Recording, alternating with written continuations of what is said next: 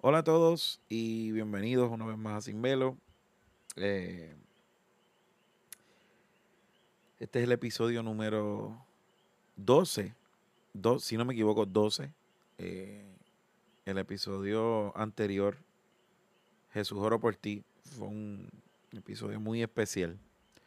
Si no lo has escuchado, te recomiendo que lo escuches. Eh, fue un episodio que en lo personal, en lo personal, me, me, ¿cómo puedo decirlo?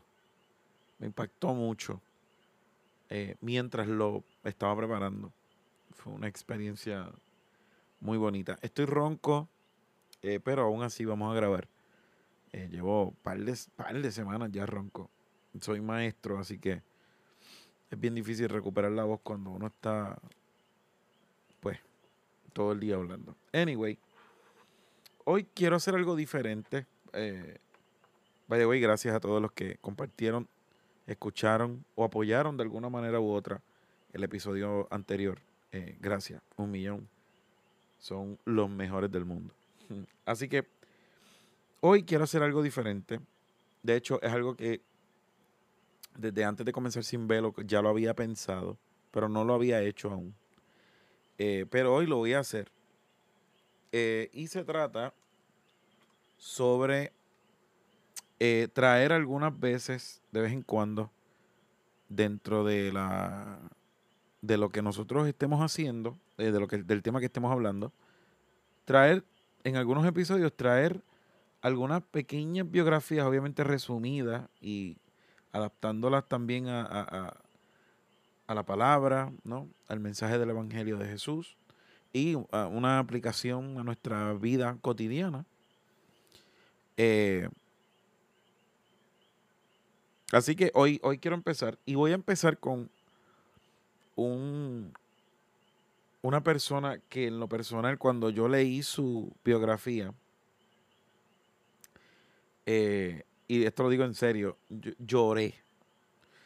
O sea, recuerdo haber estado leyendo esta biografía y llorar mientras la leía. Fue muy especial. Y quiero compartirla con ustedes y espero, ¿verdad? Que, que, que mientras estén escuchando esto podamos, podamos pensar y cada cual pueda pensar en su vida y en los sacrificios que esté dispuesto o no a hacer por este evangelio. Como ya vieron, eh, la, la, el tema de este episodio es Aquí la muerte es vida.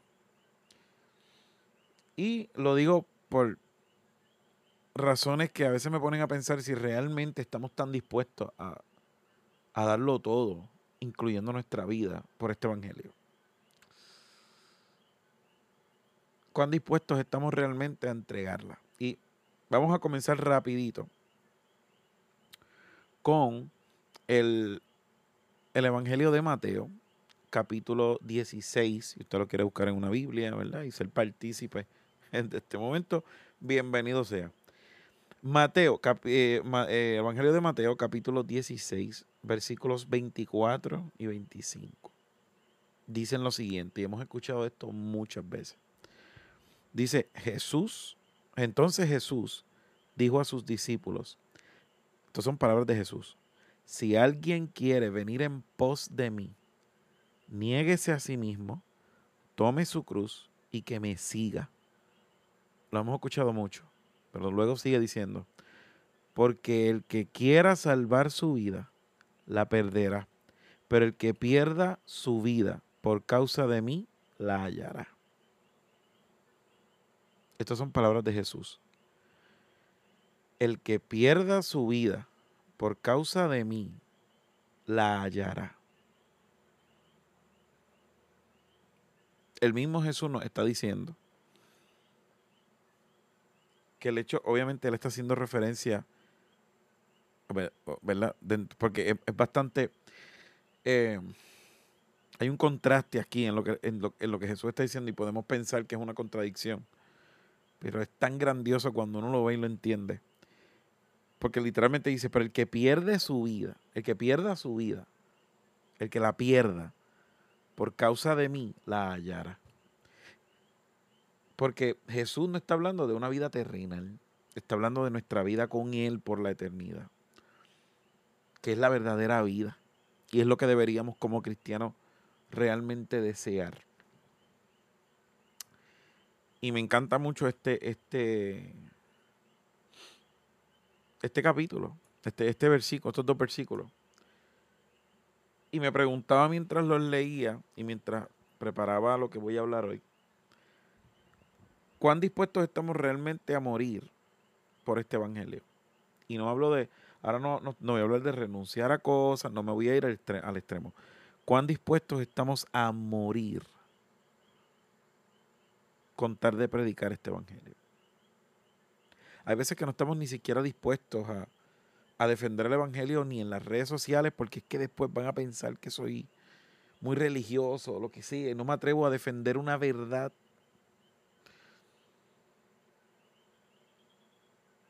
Y si ni siquiera nos atrevemos a eso, me pregunto entonces, ¿estamos dispuestos a dar nuestra vida por este evangelio?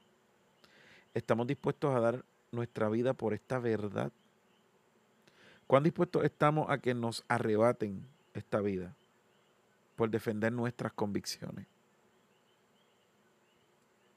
Piénselo usted ahí.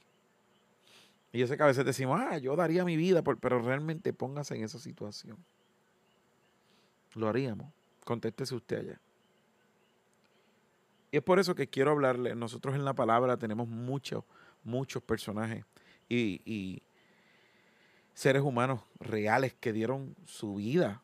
Esteban, sabemos el caso de Esteban, que dio su vida por predicar a Jesucristo. Eh, Jesús, que dio su vida por, su, por, por, por salvarnos a nosotros. Pero Jesús iba a hacerlo porque era, era su fin ¿no? en esta tierra, era poder salvarnos a través de ese sacrificio perfecto en esa cruz.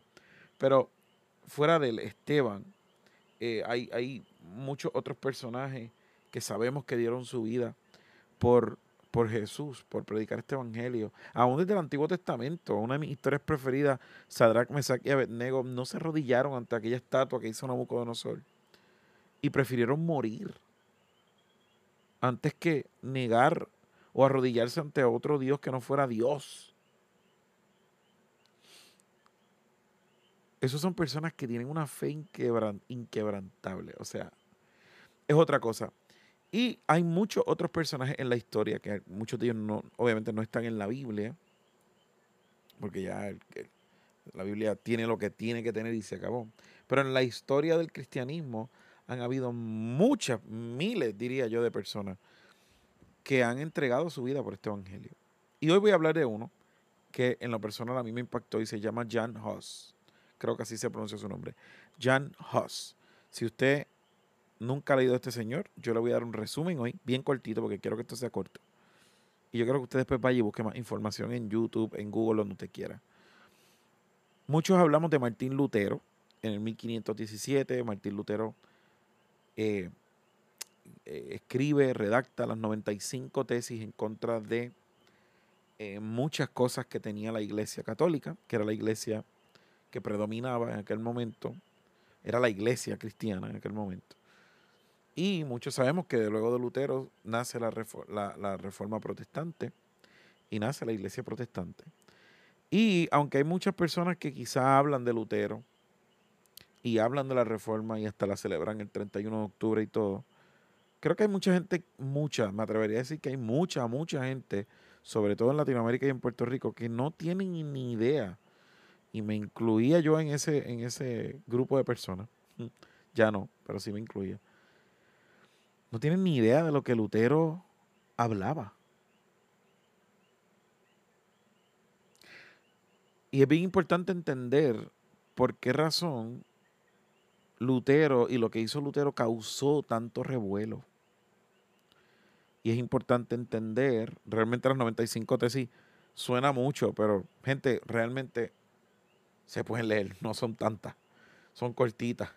Las he leído y realmente se puede leer. O sea, tampoco es gente que piensa 95 tesis y ya, tú tuvo que hacer un libro. No.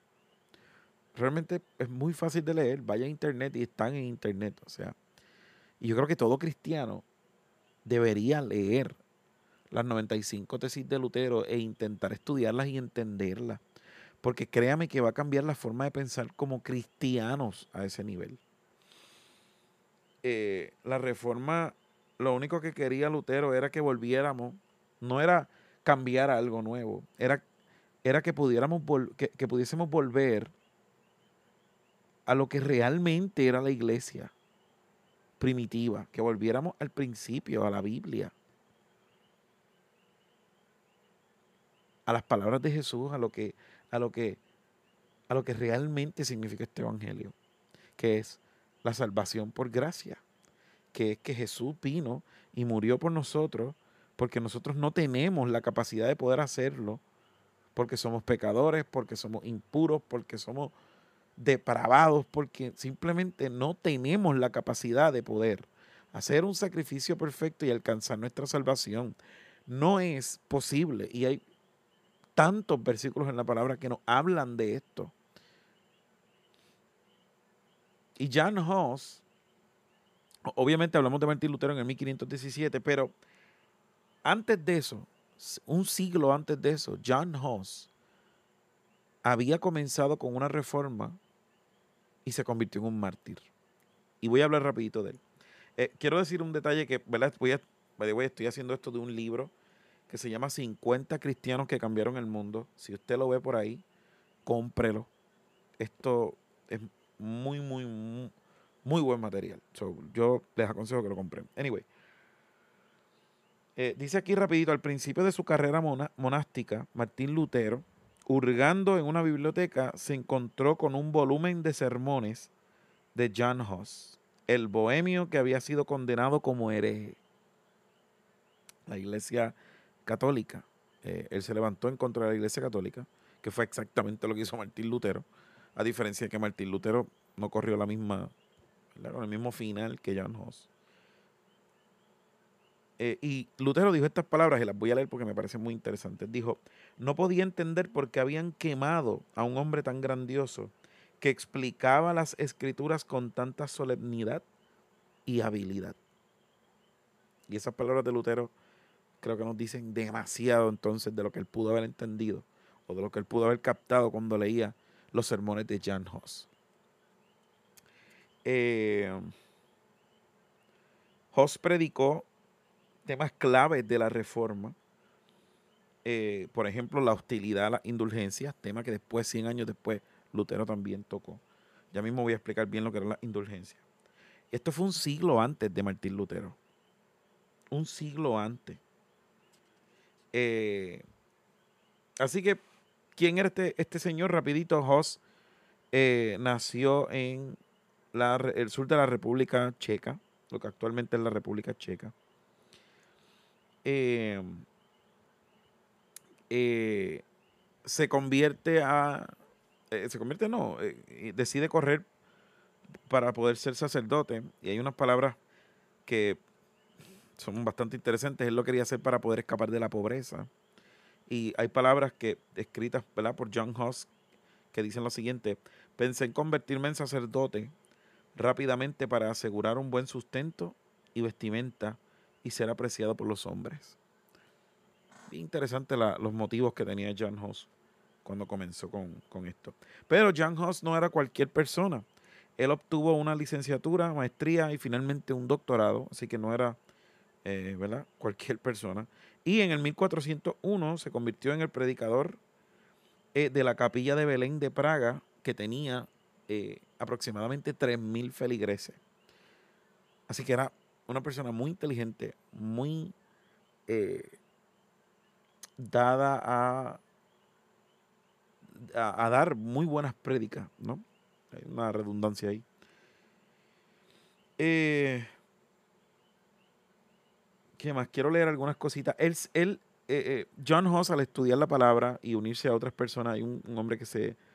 unos escritos de un tal John Wycliffe, creo que se llama así, ese nombre, ese apellido, no sé cómo decirlo. Pero eh, este hombre, al escucharlo, ya no se interesa por estudiar la palabra de manera un poco más responsable. Y comienza a darse cuenta de que la Biblia dice unas cosas que la Iglesia Católica, iglesia a la cual él pertenecía, no estaba cumpliendo. Y que habían cosas dentro de la Iglesia Católica que se hacían y se predicaban que iban en contra de la palabra que ellos mismos estaban predicando. Por tal razón, eh, comienza una lucha, eh, podemos decirlo que hasta política, porque en aquella ocasión la Iglesia Católica era eh, una potestad jurídica. So, ajá, tenían poder sobre las leyes y todo. Y Jan Hus se une a poder pelear, vamos a decirlo así, de manera intelectual y de manera espiritual, en contra de estas, de estas cuestiones que la Iglesia Católica no estaba haciendo bien. Repito, todo esto lo hizo a la luz de la palabra. Él tuvo un encuentro con Dios a través de la Biblia. Recuerden que en aquel momento no habían Biblias como ahora para todo el mundo. En aquel momento las Biblias eran era eh, esporádicos los que podían tenerlas y podían estudiarlas. Eh, y creo que estaban en muy pocos idiomas, si es que había más de un idioma. Ese dato se lo debo. So, por tal razón, la Biblia solamente podían leerla muy pocas personas. Y la interpretación que esas personas le dieran a, a los versículos eran los que se daban al pueblo en las misas.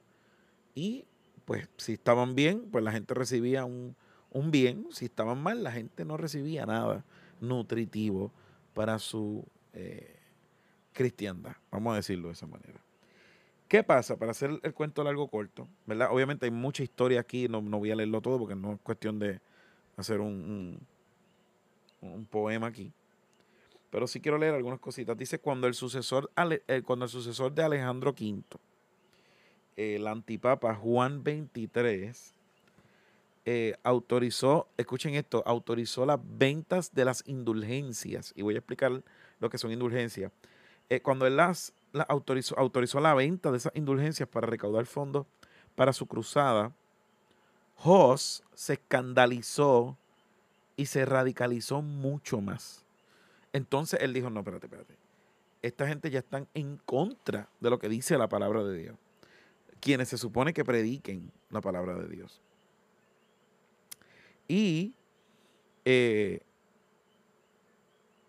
Hoss comenzó a predicar. De hecho, hay un detalle que me parece muy interesante comentarlo.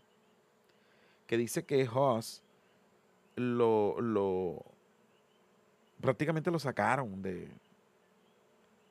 Que dice que fue, ok, voy a leerlo. Dice aquí que fue excomulgado. Dice, a Hoss se le prohibió predicar y fue excomulgado, pero solo en papel, con los bohemios locales que lo respaldaban Hoss continuó predicando y ministrando en la capilla de Belén. Fue excomulgado y aún así seguía predicando la realidad, la verdad de la palabra en contra de lo que decía la Iglesia Católica en aquel momento.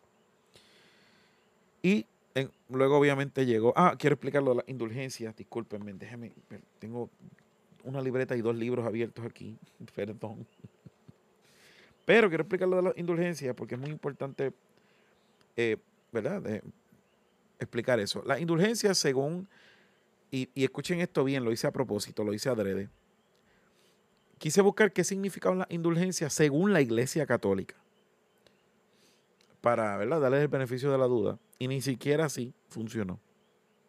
Según una página de internet que es, es de la Iglesia Católica, dice la definición exacta y densa relaciona tres realidades de las indulgencias la remisión o el perdón, el pecado y la iglesia. Y luego dice, la indulgencia, repito, esto es de la página católica, dice, la indulgencia consiste en una forma de perdón que el fiel obtiene en relación con sus pecados por la mediación de la iglesia. En otras palabras, creo que está bastante claro, es como si, como si te pudieran perdonar ellos. En este caso, no solamente estaban haciendo esa atrocidad de pensamiento, porque nadie puede perdonar nuestros pecados excepto Jesús, que para eso fue que vino, nadie más. Pero para colmo, ahora te estaban vendiendo la indulgencia. O sea, si tú quieres el perdón de tus pecados, compra una indulgencia. Y John Hoss se escandalizó más de lo que ya estaba. De hecho, Martín Lutero, 100 años después, fue por lo mismo que él peleó Martín Lutero lo que decía era, después quiero traer algo sobre el Martín Lutero, pero tengo que estudiar mucho eso.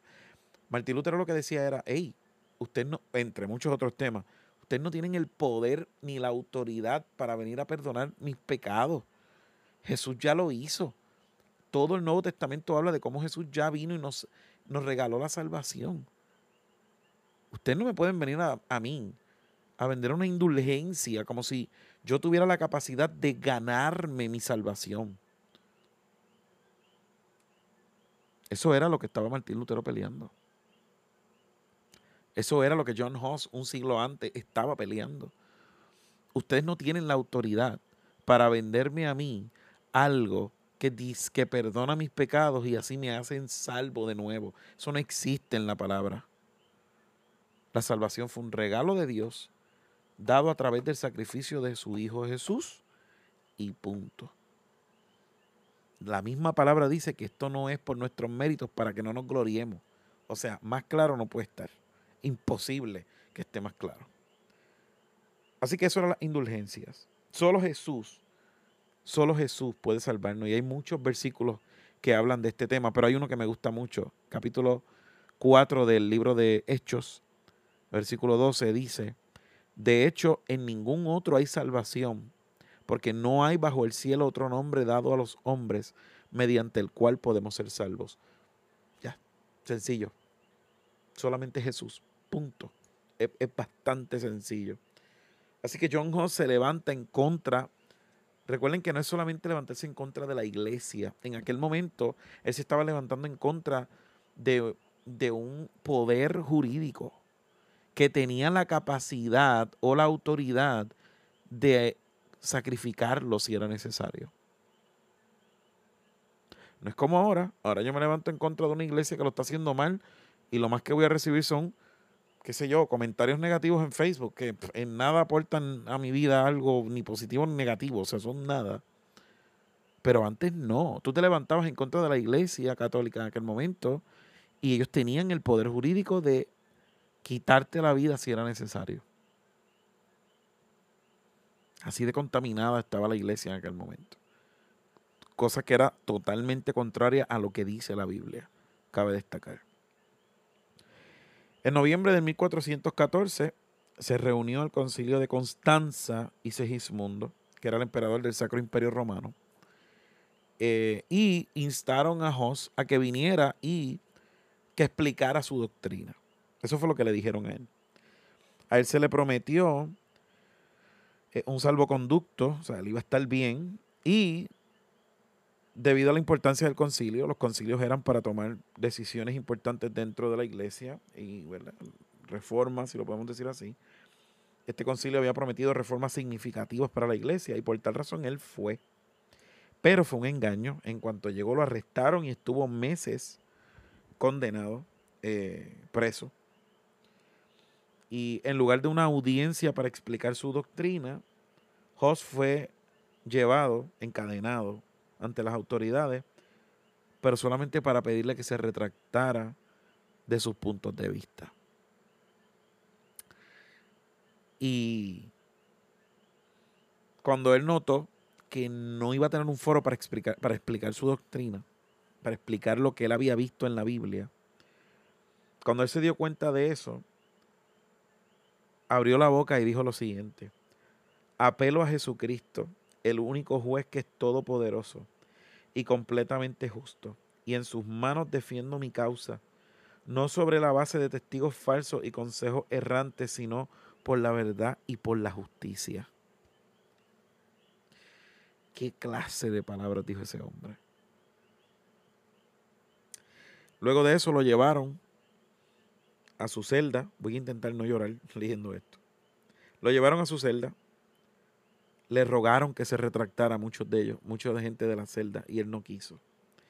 El 6 de julio de 1415 lo llevaron a la catedral, vestido con sus vestiduras sacerdotales, recuerden que era sacerdote, y luego lo empezaron a despojar de ella una por una, cosa que era muy humillante en aquella época. Le dieron una última oportunidad de rechazar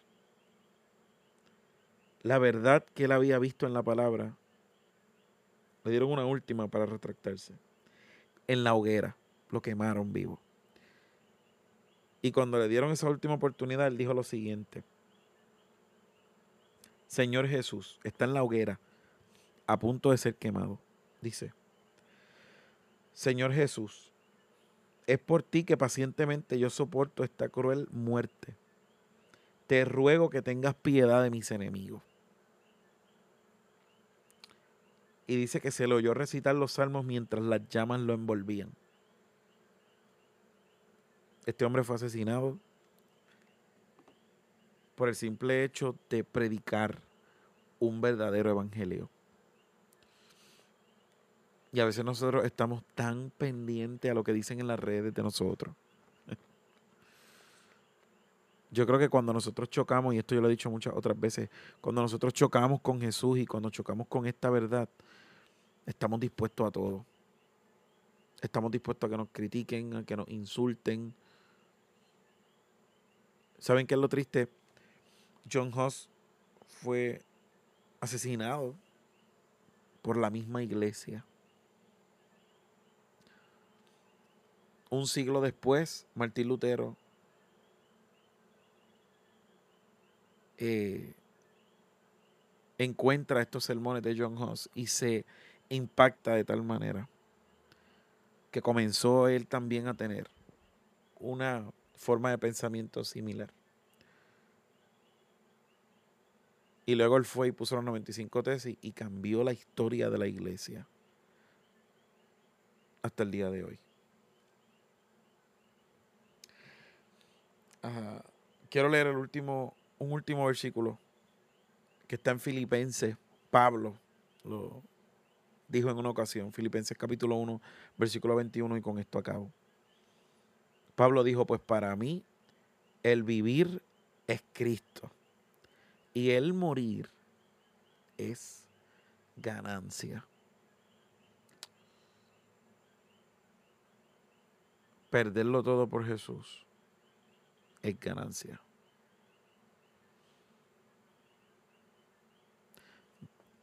Dios les bendiga mucho.